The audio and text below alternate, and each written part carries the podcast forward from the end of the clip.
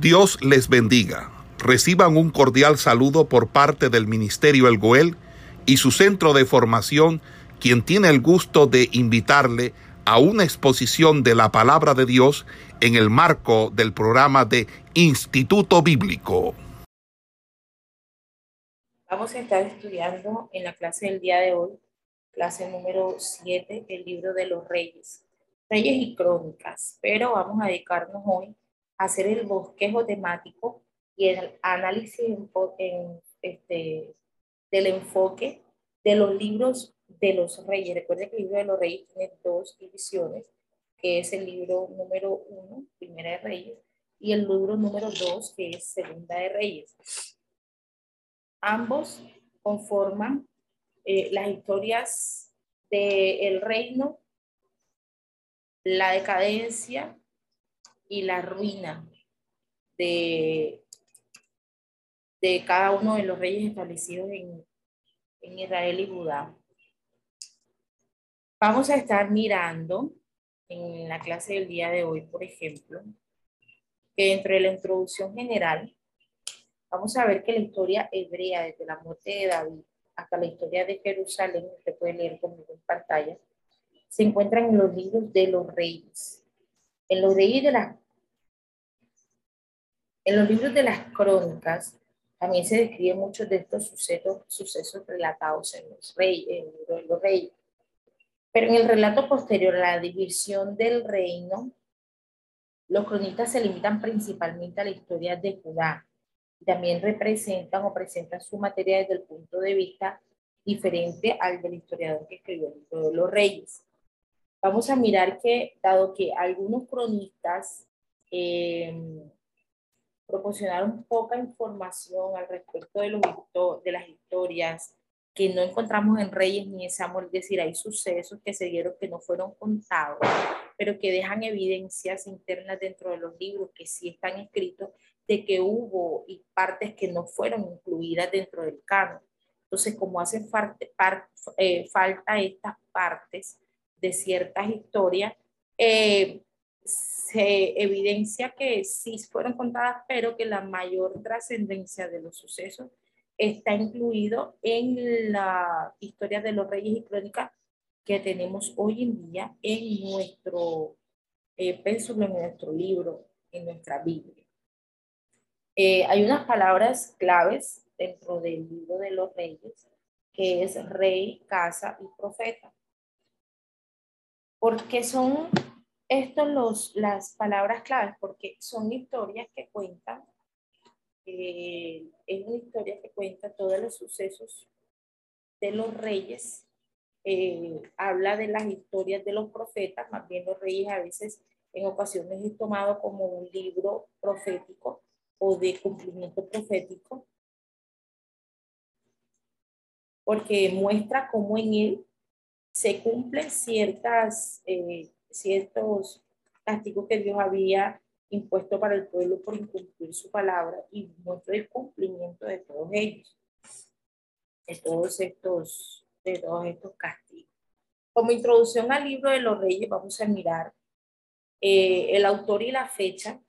Y hay algo que es muy importante y es que eh, no hay una descripción clara de quién sea el autor del libro o de los libros de los reyes. No hay una, una autoría específica.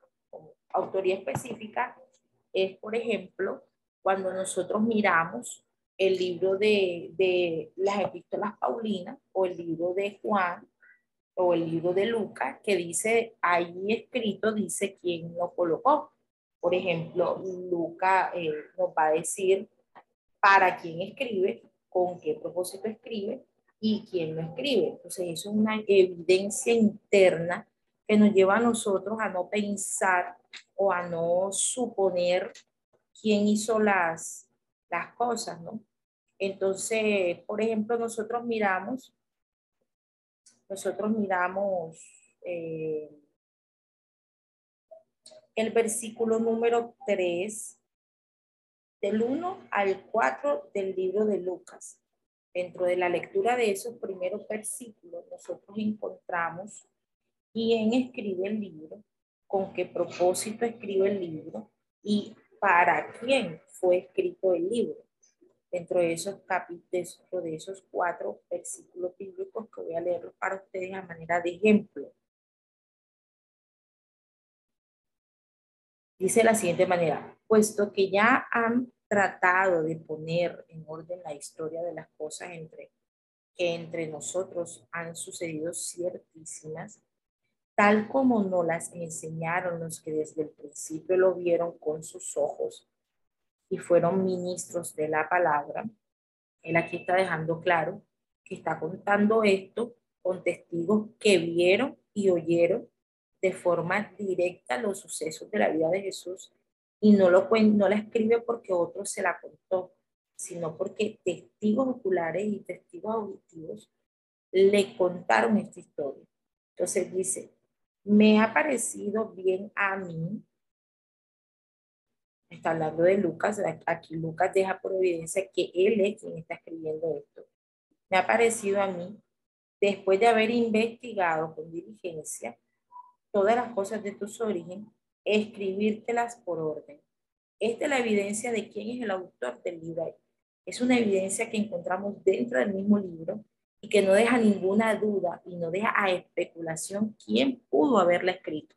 Y esta es la única forma que nosotros podemos ser certeros en algo, que la misma Biblia lo diga. Entonces aquí también continúa diciendo, escribírtelas a ti, oh excelentísimo Teófilo. O sea, Lucas hacia Teófilo con el propósito de ponerle la historia en orden. Entonces, cuando un libro de la Biblia nos dice de esta forma algo, entonces es cuando nosotros podemos asegurarla. Nosotros podemos darla por sentado sin duda y sin especulación.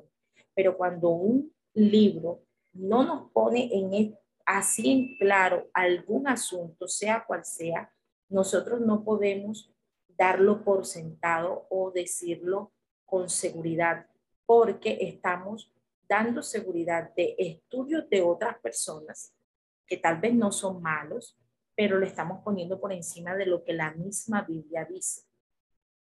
Nosotros podemos eh, aclarar, hay estudiosos que dicen tal cosa de tal tema, pero si la Biblia no lo especifica de una manera tan clara como esta, nosotros no lo podemos dejar en claro ni aseverarlo asegurarlo, porque estamos cayendo en algo que se llama galimatías.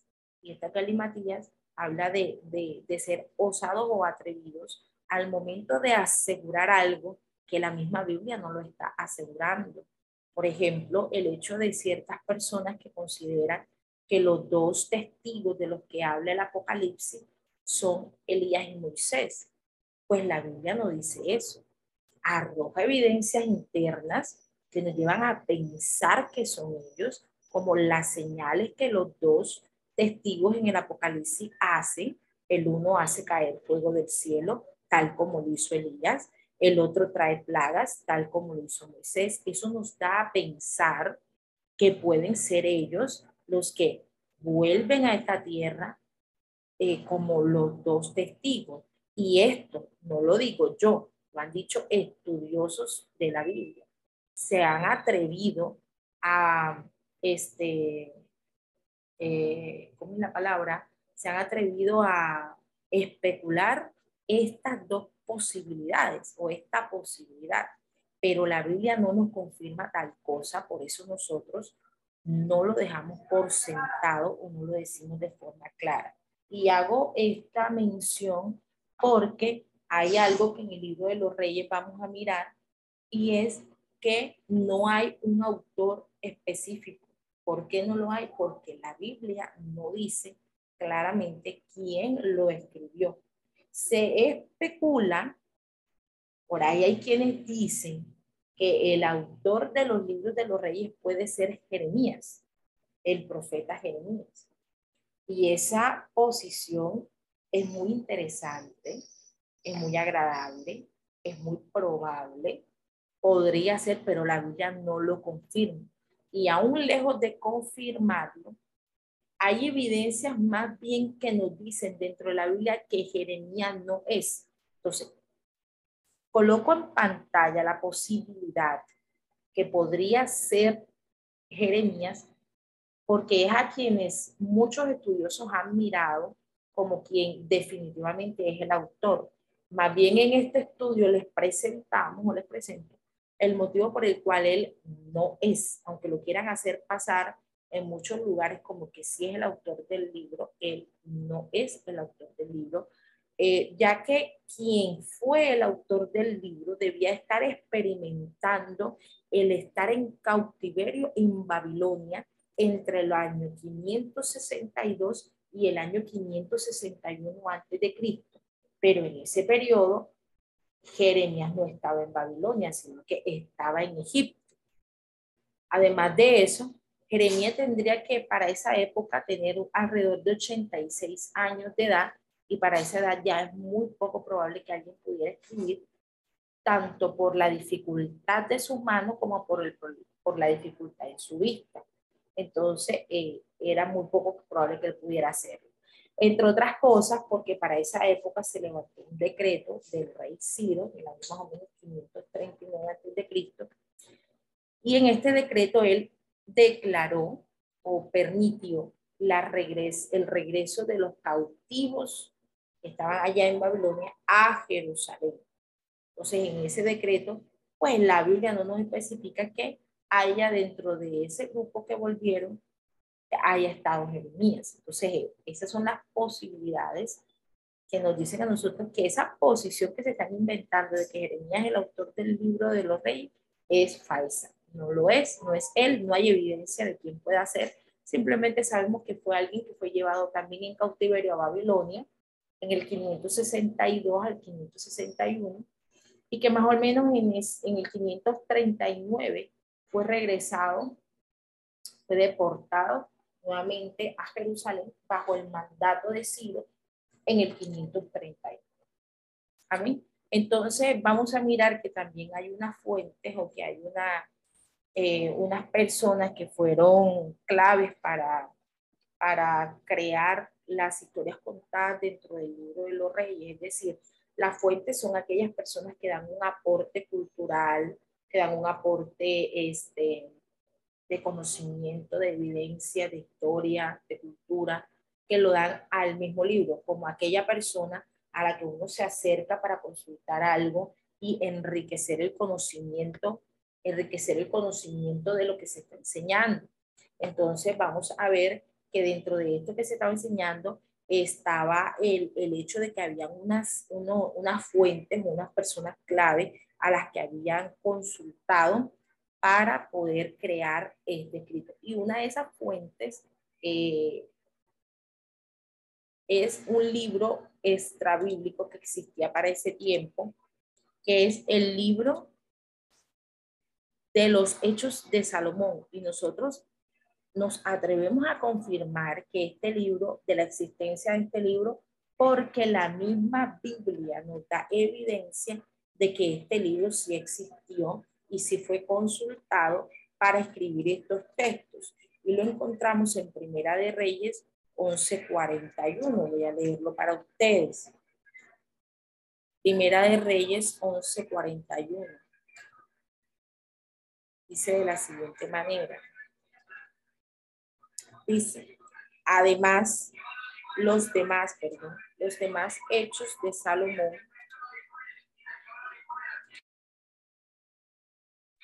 todo lo que hizo y su sabiduría no está escrito en el libro de los hechos de Salomón? Hacen una pregunta. Es decir, en este libro de Primera de Reyes se cuenta una parte de la historia de, de los hechos de Salomón pero los demás están en este libro que comentan, los demás hechos de la vida de Salomón, no están escritos en el libro de los hechos de Salomón. Entonces, la misma Biblia nos muestra una evidencia de un texto alterno que existe, que cuenta los, la historia y los hechos de la vida de Salomón, el cual en ocasiones fue consultado o que fue fuente informativa para la creación de este mismo libro. ¿Por qué no fue incluido dentro del canon bíblico? Recuerde que en clases anteriores estuvimos hablando de los motivos por los cuales nuestra Biblia solamente contiene los libros que hemos visto, porque no contiene los libros eh, apócrifos o deuterocanónimos que, deuterocanónimos que están incluidos o contemplados en la Biblia católica. Estuvimos hablando de las evidencias de, de, inspiración de estos libros y que esas evidencias de inspiración, nos dice a nosotros, muestran dentro de los mismos textos el, el, la prueba de que esos textos fueron inspirados de forma espiritual, contenido espiritual, trasfondo espiritual y transformación espiritual. Teniendo estos cuatro uh, ítems y muchos otros más fueron considerados canónicos, encontraron que evidentemente son inspirados por Dios y fueron incluidos dentro del canon. Pero este que nos acaba de mencionar el estudio, que es el libro de los Hechos de Salomón, no está incluido dentro de nuestro canon, porque recuerde que en aquellos tiempos los reyes tenían escribas que anotaban todas sus hazañas en un libro. Y estos libros no eran escritos inspirados por Dios, ni eran escritos para la transformación de una cultura que iba a existir posteriormente.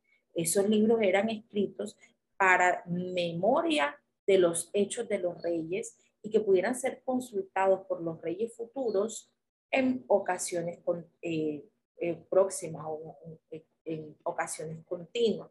Y una de estas, eh, una de estos ejemplos lo podemos ver cuando David llevó el arca del pacto, recuerde este pasaje, y él no lo llevó eh, montado en hombros como se había proclamado desde un principio, sino que lo montó en, sobre bueyes, sobre animales, y es cuando se da la muerte de Pérez Usa. Y yo me permito parafrasear este, esta historia porque supongo, imagino y estoy segura que usted la conoce.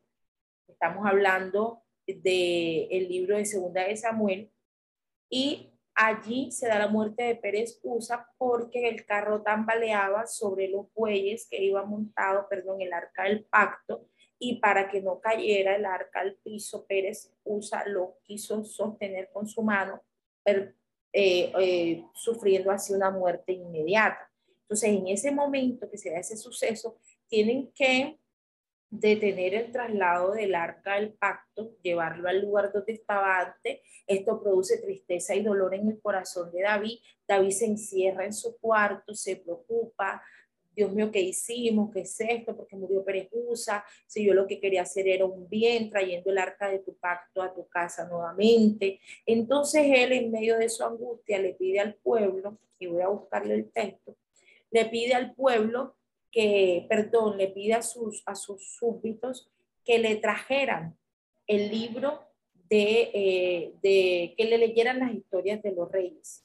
Entonces, cuando a él le traen el libro y empiezan a leerle, empiezan a leerle los sucesos de los reyes, eh, encuentran el punto eh, en el que, perdón, el libro de la Torah, la, la, las normas de, eh, del Pentateuco, encuentran el punto en el que él este, le especifican cómo debían llevar el arca del pacto, cómo debían, cómo debían trasladarlo. Entonces es allí cuando David se da cuenta que cometió un error y que debía volver a hacerlo, pero ahora de una manera correcta, porque lo estaba haciendo de forma incorrecta. Entonces, estamos hablando de 2 Samuel capítulo 6. Entonces, eh, entonces, este, allí vemos la evidencia de que Saúl, David, perdón, David consultó, consultó el, un, un libro anterior a él de sucesos, de normas, de leyes, incluso de él, este, de normas de conducta y de cómo realizar cada una de las cosas que él como rey tenía que hacer. Estamos hablando del capítulo número 6. Capítulo número 6 del el libro de Segunda de Samuel. Y el furor de Jehová se encendió contra Usa y lo hirió Dios en aquella temeridad y cayó muerto junto al arca del pacto de Dios. Y se entristeció David por haber herido Jehová a Usa y fue llevado a aquel lugar, Pérez Usa, hasta hoy. Y temiendo David a Jehová aquel día, como dijo, ¿cómo ha de venir el arca a mí, el arca de Jehová? De modo que David no quiso comer para sí, no quiso traer para sí el arca a la ciudad de David y lo hizo llevar a la casa de Obededón el Egeteo. Y estuvo el arca en la casa de Obededón el Egeteo tres meses y bendijo Jehová a Obededón y a su casa. Entonces fue dado aviso que Jehová había bendecido la casa de, de Obededón. Entonces David fue y llevó alegría al arca del pacto. Y cuando los que llevaban el arca iban andando,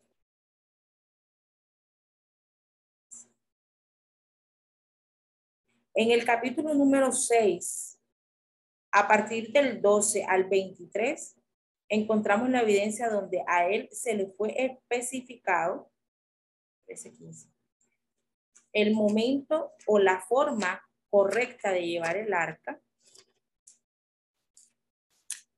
para no volver a sufrir un deceso como esto. Y en Primera de Crónica, capítulo 13, encontramos también la, este, la evidencia bíblica de los libros que los reyes consultaban y que eran libros de historias contadas y extrabíblicas, donde ellos podían eh, lo que tenían allí para consultar y que los reyes a su vez escribían. Entonces ellos tenían, ellos tenían, ellos tenían estos escribas que iban a colocar o que iban a, a tomar apunte de cada uno de los sucesos que ellos hacían y de cada una de las hazañas, de cada uno de los de las acciones, de las tanto de las cosas buenas como de las cosas malas, para dejar evidencia, para dejar enseñanza.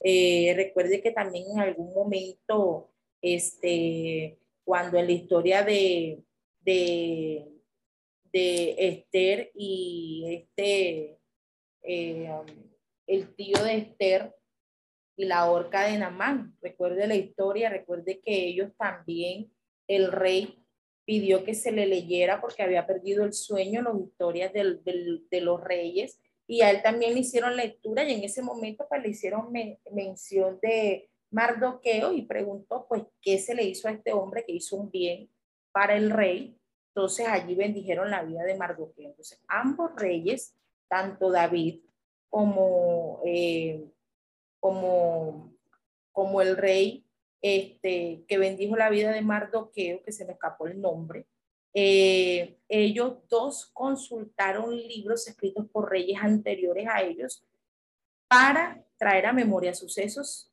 sucesos de reyes anteriores y ocasiones de cómo conducirse ellos en, el presente, en la actualidad. Entonces, ese es eh, uno de los, una de las evidencias que nosotros podemos tener en cuenta de que aún el libro de los reyes tiene evidencias de otros textos escritos que fueron consultados por los reyes del momento para enriquecer el contenido del libro, de estos libros. Primera de Crónica o las Crónicas de los Reyes de Judá, tal como estoy leyendo la diapositiva. Las Crónicas de los Reyes de Judá fue otro libro que fue consultado. La evidencia está en Primera de Reyes 1429. Primera de Reyes 1429. Dice, los demás hechos de Roboán y todo lo que hizo no está escrito en las crónicas de los reyes de Judá. La evidencia de otro libro que fue escogido o que fue tomado para, para enriquecer el contenido de este libro. Entonces, eh, hay dos libros que tienen un nombre muy parecido y es este de las crónicas de los reyes de Judá y las crónicas de las historias de los reyes de Israel. Son dos libros diferentes. Primera de Reyes 14, 19 dice, 14, 19 dice, los demás hechos de Roboán, las guerras que hizo y cómo reinó, todo esto es escrito. Todo está escrito en el libro de la historia de los reyes de Israel. Otro libro. Entonces también algunas fuentes personales, es decir, escritos de otras personas que son citados por los cronistas y estos son el profeta Natán, Aya Silonita, el vidente Iddo, y de la época de, el vidente Iddo de la época de Roboán. Eh, también vemos el profeta Jehú. Ellos citaron textos alternos de los cuales consultaron para enriquecer todo el contenido de los libros de los reyes. Este libro fue escrito con un propósito, fue escrito con, una idea, con, con una meta. El destino del autor inspirado no era meramente relatar las historias eh, de Israel, sino también dar a conocer el, significado religioso de ella. Este libro se presenta desde el punto de vista profético, ya que enseña que los hebreos, ya que los enseña que los hebreos serían bendecidos, serían bendecidos si obedecían la ley, pero si la desobedecían serían castigados. Entonces, esto era lo que les explicaba al principio, porque el libro de los reyes es visto como cumplimiento profético. Eh, Primera de Reyes 2, del 3 al 4, dice de la siguiente manera.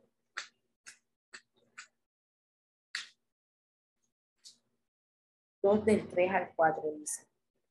Yo sigo el camino de todos los hombres, de todos en la tierra. Esfuérzate y sé hombre.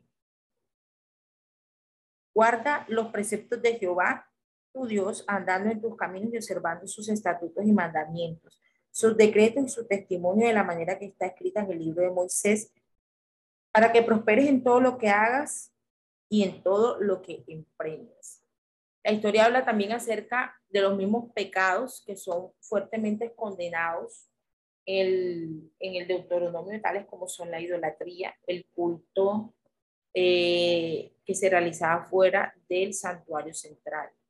El otro propósito por el cual este libro fue escrito fue para que aquellos que estaban en cautiverio y que se preguntaban por qué Dios les había permitido, porque Dios les había permitido que destruyeran a Israel, que destruyeran el templo y que los llevasen cautivos, que sufrían el cautiverio y se hacían esta pregunta.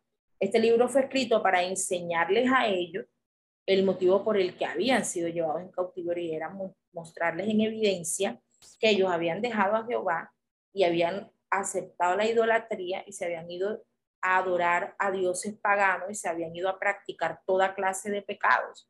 Y eso lo vemos en Segunda de Reyes 24, del 2 al 4. Segunda de Reyes 24, del 2 al 4.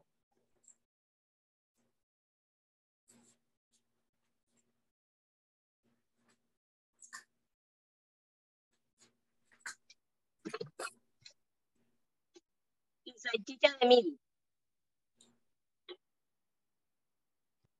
Segunda de Reyes 24, del 2 al 4 dice. Pero Jehová envió, pero Jehová envió contra Joacín tropas de Caldeo, tropas de Sirio, tropas de Moabitas y tropas de Amonitas, los cuales envió contra Judá para que la destruyesen conforme a la palabra que Jehová había hablado por sus siervos los profetas. Ciertamente vino esto contra Judá por mandato de Jehová, para quitar de su presencia, para quitarla de su presencia por los pecados de Manasés y por lo que y por todo lo que hizo. Entonces, el propósito del escrito de los libros de los reyes era dejar claro a los que sufrían el cautiverio el motivo de su cautiverio y dejarles eh, muy por sentado que en la medida que que desobedecieran los mandatos de Jehová continuarían en esa situación a menos que se arrepintieran. El libro de los reyes utilizó un método. El método fue inspirado, el escritor fue inspirado, eh, el, el escritor que fue inspirado emplea un orden cronológico, es decir, él establece cada uno de los relatos o todos los relatos de manera cronológica, llevando eh, el, el, cuidado de eh, de contar la historia de los reinos en forma paralela, desde la división de la monarquía, es decir, desde cuando se instauraron los primeros reyes hasta la desaparición de Samaria. Narra los sucesos del reinado de un rey y luego los hechos de su contemporáneo con el otro rey. Entonces, por decir, él narra los sucesos de cuando inicia y termina el reinado de, de Joacín, unido como con el reinado que inicia eh, de Sedequías y va mostrando el, el, el, término entre el reinado, quién reinaba en Judá y quién reinaba en Israel en ese mismo momento, presentándolos como, como eh, eh, ambas escenas, como, como si usted estuviera mirando dos pantallas en una misma, o dividir su computadora en dos pantallas, trabajar Word y Excel al mismo tiempo. De esa misma forma, presenta los dos sucesos, presentando a Judá y a Israel, los sucesos de este reinado de Judá con los reinados de Israel contemporáneos al mismo tiempo que iban sucediendo. Y esa es la metodología que utilizó el, el escritor inspirado para plasmarlo en el libro de los reyes. Con esto proporciona que nosotros como lectores podamos tener la dinámica de comprender cómo se entrelazan los sucesos, cómo se entrelazan los acontecimientos y las eh, consecuencias de los actos de cada uno. Podemos ver cómo cuando uno se desviaba, el otro se mantenía, o cómo cuando el otro se, ambos se desviaban al mismo tiempo, intentaban mantenerse al mismo tiempo, pero cómo sufrían más que todo los hechos eh, este, que afectaban cada uno de sus, cada uno de sus, de sus reinados. Miramos que en el contenido, el libro de los reyes eh, es la continuación de las historias de la monarquía hebrea que comenzó en los libros de Saúl. Efectivamente, recuerden que en el libro de Saúl nosotros estuvimos mirando el inicio de la monarquía, el inicio de los reyes, el inicio de cómo Samuel eh, ungió a Saúl y posteriormente a David, siendo estos los dos primeros reyes de Israel. Vamos a mirar que dentro del contenido, esta historia abarca cuatro siglos de existencia de Israel, comenzando con el periodo de reinado de Salomón y terminando con la cautividad de Babilonia. Nos cuenta también la lamentable historia del pueblo, de un pueblo que se dividió en dos reinados, que por casi todo el tiempo estaban en guerra entre ellos mismos, eh, cometiendo algo que se llama fratricidas, es decir, matanza entre hermanos. Recuerde que Israel eran hermanos, son pueblos hermanos y muchas veces peleaban entre el norte y el sur siendo, siendo ellos hermanos. Y en ocasiones terminaban también ofreciendo rituales a dioses paganos, por lo que Dios siempre les permitía volver a caer en cautividad como castigo por su idolatría. Dentro del contexto o del, del bosquejo, dentro del contexto miramos que el tema principal de este libro es la decadencia y la destrucción de los dos reinos hebreos. ¿Cuáles son estos dos reinos hebreos? El reino del norte y el reino del sur, en el cual se consideraba que era Judá y este, Israel y Judá se habían dividido, 12 reinos y dos reinos, 10 y 2, eh, creando así un, reino dividido y de qué manera se fue destruyendo. Dentro del bosquejo vamos a mirar una división que nos ayuda a nosotros a estudiar la Biblia de una manera detallada. Del capítulo 1 al 11 vamos a ver todos los acontecimientos importantes del reinado de Salomón. Del capítulo 12 al 16 vamos a mirar la división del reino y lo vamos a mirar de forma sincrónica. Eh, y era lo que les explicaba ahorita, cómo se da el reinado en Judá y en Israel. Y ahí toda esta sincronización la podemos mirar desde el capítulo 12 de Primera de Reyes hasta el 16. Vamos a mirar cómo a partir del 16 y hasta Segunda de Reyes 1, eh, eh, todo el reinado de Acab en, en sincronía con el tiempo de Elías como profeta en Israel. También dentro de Segunda de Reyes, a partir del capítulo 2 y hasta el 13, se va a dar todo lo relacionado con la vida de Eliseo y el movimiento de Dios a través de él. Y se finaliza la historia del libro a partir de Primera de Reyes 22 hasta Segunda 9, mirando la historia de ambos reinos hasta la caída de Samaria y vimos y vemos al final los últimos reyes de Israel y, su, y la caída de Samaria. Y lo vemos a partir de Segunda de Reyes este, hasta el capítulo 17. Y con eso finalizaremos el estudio del libro de los reyes. Y por hoy terminamos la clase dejando claro el contexto de lo que vamos a desglosar el próximo sábado con el libro de Primera y Segunda de Reyes para lo cual los invito a estar haciendo lectura atenta y cuidadosa de este libro para que pueda ser eh, ameno el estudio de, de este libro. Esperamos que este estudio haya sido de bendición para su vida y ministerio. A Dios sea la gloria. Este es el Ministerio El Goel, vidas transformadas para cumplir el propósito de Dios.